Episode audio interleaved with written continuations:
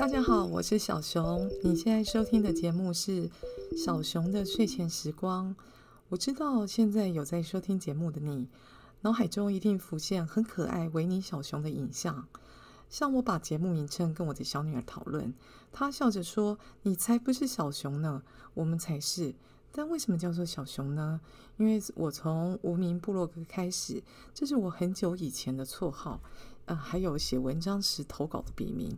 虽然时不我与，时间过得太快，从前的小熊变成了老熊，但是我觉得拥有一颗年轻的心是最重要的。嗯、呃，就像名节目名称一样，你的睡前时光，你习惯做什么呢？看书、听音乐、放空、发呆，还是和家人聊聊天呢？我自己的睡前时光，因为我习惯早睡早起。所以我睡觉时是身处在一个比较安静的环境。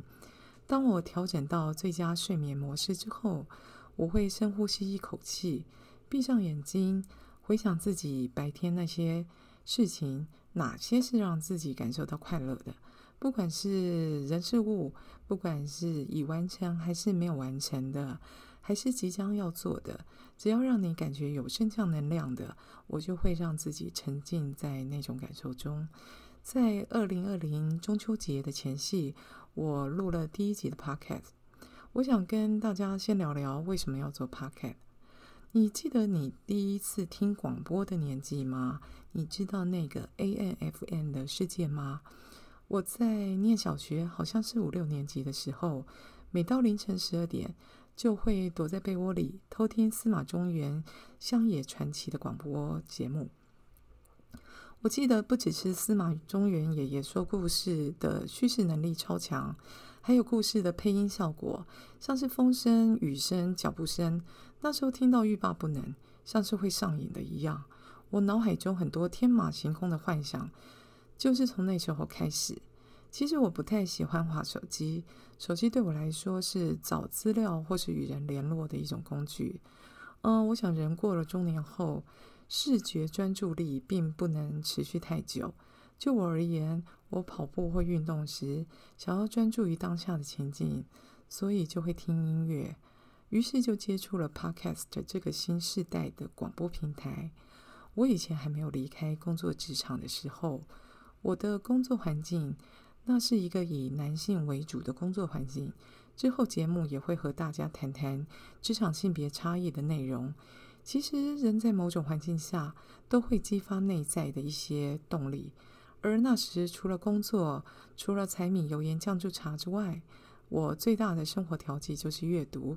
阅读之后呢，我会消化成为自己的文字。等文字累积数量多了，我就投稿。像是很多报纸副刊，我都会尝试。那时还真的赚了不少的奶粉钱。我觉得我是一个非常坚持的人。只要面对自己喜欢的事物，一定会非常认真，而且非常投入。嗯，我先介绍我自己，我是小熊，我当过图书馆馆员、幼稚园老师和职业军人。